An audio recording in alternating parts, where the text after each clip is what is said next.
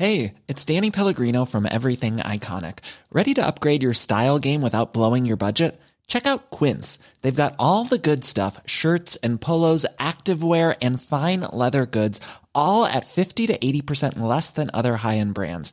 And the best part? They're all about safe, ethical, and responsible manufacturing. Get that luxury vibe without the luxury price tag. Hit up quince.com slash upgrade for free shipping and 365 day returns on your next order. That's quince.com slash upgrade. Les recherches se poursuivent pour retrouver la jeune Lina, disparue depuis plus d'une semaine dans le Barin. L'adolescente de 15 ans reste introuvable. Toutes les pistes sont étudiées par la gendarmerie. Une maison a notamment été mise sous scellé. Tous les détails dans un instant avec notre reporter sur place, Solène Boulan. Le gouvernement a annoncé 42 mesures pour venir en aide aux soignants, un plan basé sur euh, trois grands axes, la prévention, la sécurisation du cadre d'exercice ou encore l'accompagnement des victimes. Alors qu'en pensent les professionnels de santé? Sont-ils satisfaits? On y répondra dans ce journal. Et puis après l'offensive de l'Azerbaïdjan, la région du Haut-Karabakh continue de se vider. Plus de 100 000 personnes ont déjà quitté l'enclave en direction de l'Arménie. À suivre, vous découvrirez le témoignage d'une journaliste locale bloquée dans une longue file d'attente à la frontière. Notre journaliste spécialiste de l'international, Darold Diman, évoquera lui les raisons de ce conflit. Et puis euh, enfin, on reviendra sur un retour très attendu, celui d'Antoine Dupont, le capitaine du 15 de France, retrouve ses partenaires huit jours seulement après son opération de la mâchoire. Objectif, être disponible pour un éventuel quart de finale de la Coupe du Monde de rugby.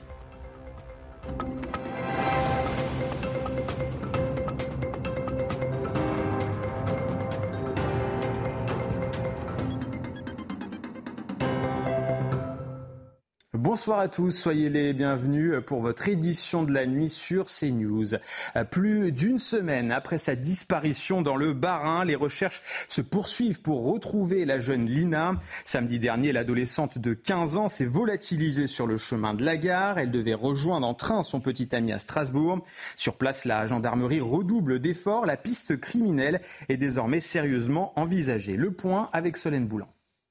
Ici, à Diespar, hameau de la commune de Plaine, d'où est originaire euh, Lina, une maison a été mise euh, sous scellée par la gendarmerie euh, ce samedi. Les gendarmes ont quitté l'intérieur de la maison vers 21h après avoir inspecté les lieux. Cette maison, elle appartient donc à un habitant de Diespar dont on ne connaît pas encore l'identité. Elle est située à environ 5 km du domicile de Lina. Pour l'instant, aucune communication officielle n'a été réalisée par le parquet. Aucune information non plus sur une éventuelle euh, garde à vue. Les enquêteurs poursuivent donc euh, leurs investigations. Seule certitude, le téléphone de la jeune fille a cessé d'émettre à 11h22 le samedi 23 septembre dernier, alors qu'elle se rendait à la gare de Saint-Blaise-la-Roche depuis Plaine où elle habite.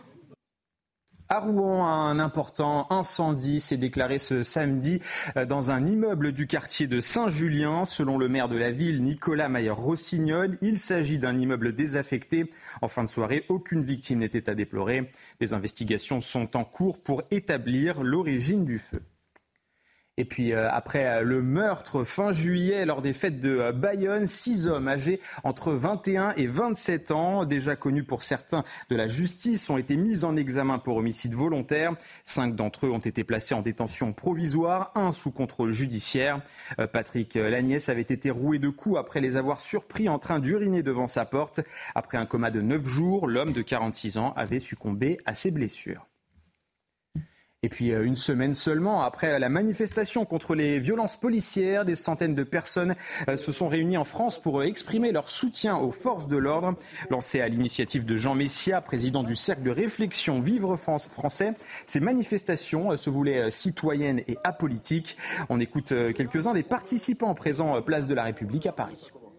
C'est important parce qu'il y a énormément d'agressions à l'heure actuelle. Euh, l'autorité de l'État est remise en cause et, donc euh, il faut prendre ses responsabilités et soutenir euh, la police pour que les choses reviennent dans l'ordre. Ils sont là pour nous protéger et, c'est pour moi ça sera, ça sera toujours des protecteurs et non pas des, des, violents, de violents comme, comme certains veulent le dire. La police, c'est quand même euh, la, sécurité euh, pour notre pays et je pense qu'elle n'est pas respectée euh, aujourd'hui et il faut que ça change, que la peur change de côté. Après la découverte fin mai de 364 kilos de cocaïne dans un port de Loire-Atlantique, six hommes ont été mis en examen pour euh, trafic de drogue à Nantes. Ils sont accusés d'avoir importé de la cocaïne et de la résine de cannabis depuis les Antilles afin de la revendre à prix cassé. En quatre mois, les suspects auraient engrangé plus d'un million six cent mille euros. Ils risquent jusqu'à 30 ans de réclusion criminelle. Et puis 42 euh, mesures pour mieux protéger les soignants. Le gouvernement a présenté hier son plan basé sur euh, trois axes la prévention, la sécurisation du cadre d'exercice ou encore l'accompagnement des victimes. Des mesures très attendues et qui semblent faire l'unanimité chez les professionnels de santé. Sujet de Charles Pousseau. Chaque année, plus de 30 000 actes de violence sont enregistrés dans les établissements de santé. Dans une enquête, L'Ordre des infirmiers annonce que plus de 60% d'entre eux déclarent avoir déjà été agressés. D'après le président de l'Ordre, il était temps que des mesures arrivent. Les infirmiers sont les premières, parmi les premières victimes de violence avec euh, nos confrères les pharmaciens et les, médecins. Et donc, euh, on avait, nous, objectivé qu'il y avait un vrai besoin autour de ce plan et la ministre s'est emparée à bras le corps et fait beaucoup de propositions euh, qui sont assez importantes et donc c'est vraiment un premier pas mais c'est un pas significatif jusqu'à présent il n'y avait rien. Au total, 42 mesures pour protéger les soignants. Parmi elles, des sanctions pénales renforcées, la création d'un délit d'outrage contre les professionnels libéraux. Le gouvernement veut améliorer l'accompagnement des victimes en systématisant la prise de plainte dans les établissements ou en cabinet. 42 mesures satisfaisantes pour le président du Conseil de l'Ordre des médecins. Globalement, nous sommes satisfaits de, ce plan puisqu'il reprend une grande partie de nos propositions et de nos constatations. Mais je dois dire que ce plan, on verra après avec la mise en route, est assez complet.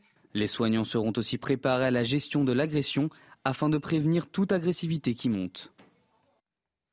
L'Agence régionale de santé annonce une prime de 1500 euros pour inciter les internes à faire leur stage dans cinq départements d'Île-de-France. La mesure permet de renforcer les effectifs et d'augmenter les chances d'une future installation dans ces déserts médicaux. Cette expérimentation sera en vigueur cet hiver et l'été prochain en Grande Couronne, mais aussi en Seine-Saint-Denis. Et puis euh, initialement euh, prévu pour le 17 octobre prochain, le gouvernement a finalement avancé lundi à la campagne de vaccination contre le Covid. Les personnes à risque comme les plus de 65 ans, les femmes enceintes ou encore les Français atteints de comorbidité pourront bénéficier des euh, nouveaux vaccins. Cette décision fait suite à un rebond de l'épidémie ces dernières semaines.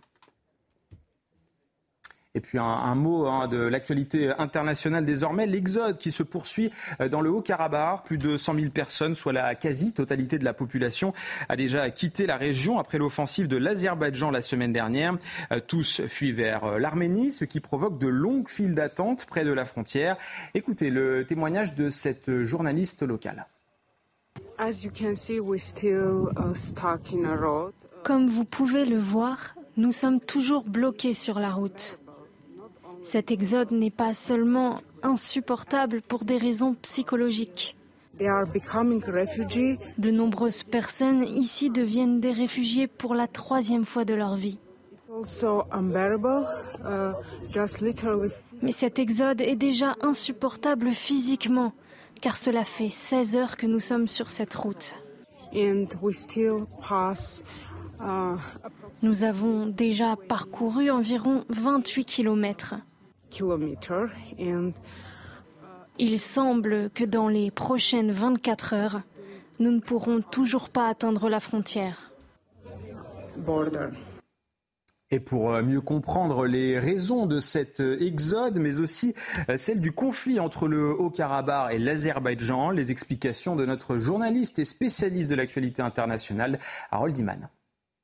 Alors, c'est à l'issue d'une guerre qui s'est prolongé depuis 1991 euh, jusqu'à la semaine dernière, avec la défaite finale de l'armée du Haut-Karabakh, que nous nous trouvons face à cet exode.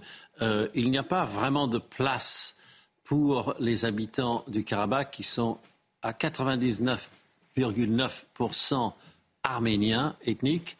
Il n'y a pas de place pour eux dans l'Azerbaïdjan dont euh, la presse officielle ne cesse de les insulter depuis de nombreuses décennies. Et aujourd'hui, cinq des dirigeants de l'éphémère République du Haut-Karabakh, qui a duré 33 ans, euh, sont arrêtés et accusés de terrorisme par la police azerbaïdjanaise. Certains étaient en poste pendant seulement quatre mois. Donc, on peut s'attendre à des arrestations et éventuellement des sévices. Ce ne serait, ce ne serait pas la, première fois. Et donc, la population ne croit pas du tout à un avenir dans l'Azerbaïdjan. Et c'est certainement ce qui a été voulu depuis Bakou, capitale de l'Azerbaïdjan. Et donc, ils partent tous autant qu'ils sont. Ils ne sont plus défendus par personne. Et donc, l'Arménie, la République, les accueille comme des frères. Ce sont des citoyens arméniens dès leur arrivée en Arménie, donc ils n'ont pas de problème de papier. Mais il y a un problème logistique. La Croix-Rouge est là, l'ONU est là, la France a donné 7 millions euh, d'euros, euh, des volontaires affluent, mais bon, c'est la fin de la vie des Arméniens au, au Karabakh. Elon Musk critique le soutien de l'Allemagne aux ONG qui portent secours aux migrants en Méditerranée. Depuis vendredi, l'homme d'affaires et milliardaire patron de Tesla a lancé une série d'attaques sur son réseau social X, des messages accompagnés d'un poste qui prône également la victoire du parti d'extrême droite, l'AFD, aux prochaines élections régionales. Ça s'appelle Sauver des vies, a répondu de manière laconique le ministre allemand des Affaires étrangères. Et puis euh, New York et le nord-est des États-Unis inondés et paralysés après les pluies torrentielles de vendredi dernier. Les secours ont dû intervenir en bateau, plusieurs routes ont été coupées, des trains et des métros ont dû être supprimés. On fait le point tout de suite avec notre correspondante à New York, Elisabeth Guedel. La ville de New York a enregistré un record de pluie, 22 cm relevés en quelques heures seulement à l'aéroport JFK, du jamais vu en 60 ans pour un mois de septembre. Des pluies torrentielles qui ont pris les New-Yorkais par surprise. certains endroits de la ville, notamment dans le sud, à Brooklyn, ont été totalement inondés, les rues transformées en torrents, des stations de métro sous terre immergées par des cascades d'eau. Certaines lignes ont d'ailleurs été suspendues, ce qui a compliqué encore plus cette journée pour les New-Yorkais, notamment les parents qui ont dû euh, chercher euh, dans la précipitation euh, leurs enfants. Les écoles ont décidé de fermer avant les cours. Certaines, 150 au total, ont vu leur sous-sol inondé. À l'heure des bilans, le maire de la ville, Eric Adams, est très critiqué. Il était en train de fêter son anniversaire dans un restaurant au nord de la ville au moment du passage de la tempête, au lieu de s'adresser aux New-Yorkais, malgré les nombreuses alertes des services météo. En tout cas, le plus gros des inondations semble passer et le soleil est annoncé pour ce dimanche. Le pape François a nommé 21 nouveaux cardinaux euh, ce samedi lors d'une cérémonie place Saint-Pierre à Rome. Des diplomates, des proches conseillers, des hommes de terrain issus des quatre continents appelés à peser sur le choix de son successeur. Des profils qui reflètent l'une des priorités du souverain pontife, rendre moins occidental le Sacré Collège. Et puis vous l'avez peut-être remarqué au moment de faire vos courses, le prix du kilo de pommes de terre a explosé durant l'été. Aujourd'hui, il dépasse les 2 euros dans la majorité des supermarchés. Alors à quoi est due cette forte hausse? Comment y remédier? Les explications de Sarah Fenzari. Très cher tubercule, il faut dire que les prix des pommes de terre flambent. Selon l'INSEE, en moyenne aujourd'hui, un kilo de pommes de terre coûte 2,19 euros contre 1,76 euros il y a un an. Plusieurs raisons expliquent ce phénomène. Aujourd'hui, nous consommons des pommes de terre issues des productions de 2022 et ces récoltes ont été catastrophiques en raison des sécheresses et des chaleurs extrêmes. On voit, on voit que depuis ces quelques années, euh, on a de grosses amplitudes. Quoi. On a des grandes périodes de sécheresse suivies de grandes périodes d'humidité. La demande, n'ayant pas diminué face à des stocks amoindris, entraîne donc une hausse des prix. Mais d'autres raisons viennent s'ajouter à ça, et notamment l'inflation. La hausse des prix de l'énergie s'est répercutée sur les tarifs. Une fois récoltées, les pommes de terre doivent être stockées dans d'immenses chambres froides qui consomment énormément d'énergie. Face à toutes ces raisons, cet agriculteur dresse les enjeux pour les années à venir. Je pense que face à ça, euh, l'un des enjeux qui va être le nôtre, c'est comment, avec euh, euh, le qui nous sera, euh, ce que j'appelle moi le partage de l'eau, ça va être vraiment vraiment un, un gros challenge pour notre. Euh, il va falloir apprendre à produire toujours autant avec moins d'eau. Et cette année encore, la météo a été capricieuse avec ses fortes précipitations printanières, retardant ainsi la récolte prévue en août à l'automne. Malgré tout, aucune pénurie n'est à craindre. En Gironde, les Restos du Cœur ont lancé euh, vendredi une collecte exceptionnelle dans les euh, supermarchés. Alors que l'hiver n'a pas encore débuté, les stocks sont déjà très bas. Pourtant, les bénéficiaires, eux, sont de plus en plus nombreux. Reportage signé Jérôme Rampenou. Ce vendredi, c'est jour de distribution dans ce centre d'accueil des Restos du Cœur. La campagne d'hiver n'a pas encore commencé, que les stocks sont déjà très bas. On le voit très très bien par rapport à ce qu'on faisait avant. Il y avait beaucoup, de, beaucoup moins. Beaucoup, beaucoup moins. Et donc on est obligé de réduire très sensiblement les quantités. Les bénéficiaires ont remarqué que leurs paniers sont moins garnis mais ils comprennent cette situation tendue. Ça a beaucoup réduit, mais parce qu'il y a beaucoup de gens aussi on est euh, de plus en plus nombreux aussi à être en difficulté, donc euh, c'est compréhensible. Au niveau euh, l'étage, tout ça, mais enfin, ils donnent ce qu'ils peuvent, les pauvres ils font ce qu'ils peuvent, et je comprends la situation maintenant. C'est ici, dans ce hangar, que sont préparées les commandes pour fournir les lieux de distribution en Gironde. Les stocks sont très bas, certains racks sont désespérément vides et le nombre de bénéficiaires est en forte augmentation en Gironde. On est en famille accueillie 19% euh, de plus, mais c'est surtout un repas servi où on est à 23% de plus. L'année Covid, on avait fait une, collecte exceptionnelle aussi, hein, euh, donc on avait eu à peu près 50 tonnes. Donc si on arrive à 50 tonnes, euh, ça nous permettra de préparer l'hiver un peu plus sereinement. Ce samedi, une collecte exceptionnelle est organisée en Gironde pour essayer d'augmenter les stocks. 54 grandes surfaces dans tout le département participent à l'opération. Allez, place tout de suite au JT Sport. Et on démarre, démarre ce journal des sports avec une excellente nouvelle. Antoine Dupont, capitaine du 15 de France, a retrouvé les Bleus à l'entraînement à Aix-en-Provence. Celui qui est considéré par beaucoup comme le joueur, euh, le meilleur joueur du monde, est donc de retour après une, fracture de la mâchoire face à la, Namibie.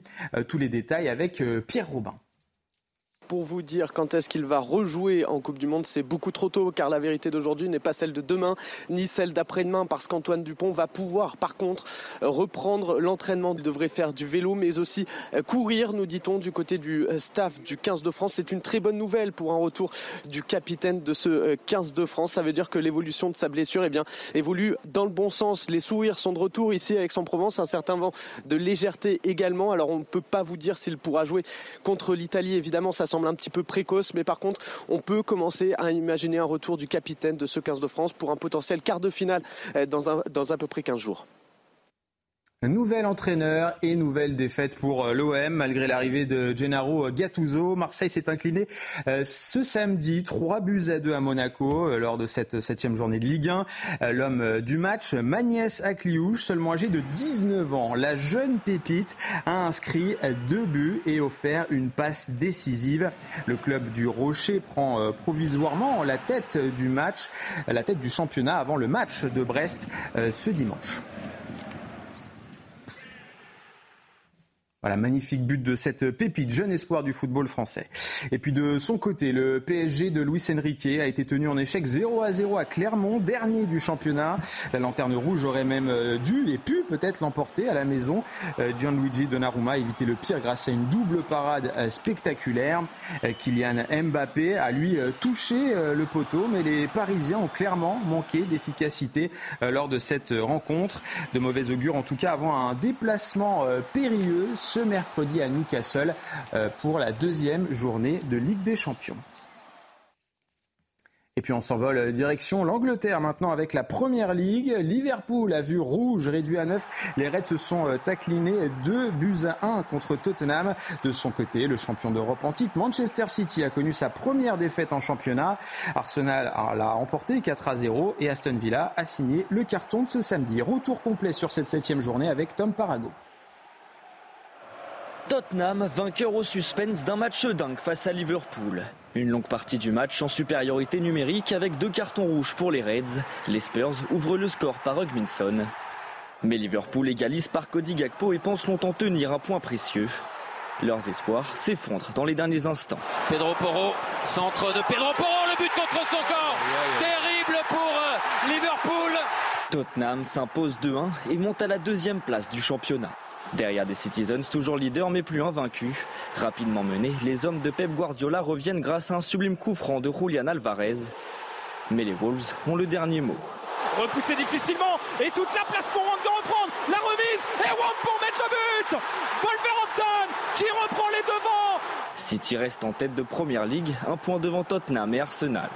Futur adversaire du Racing Club de Lens mardi en Ligue des Champions, les Gunners se sont promenés face à Bournemouth. Un premier but de Saka, un penalty d'Odegaard, puis de Kaya Verts pour son premier but sous ses nouvelles couleurs. Ben White alourdit la marque en fin de match pour une victoire 4-0.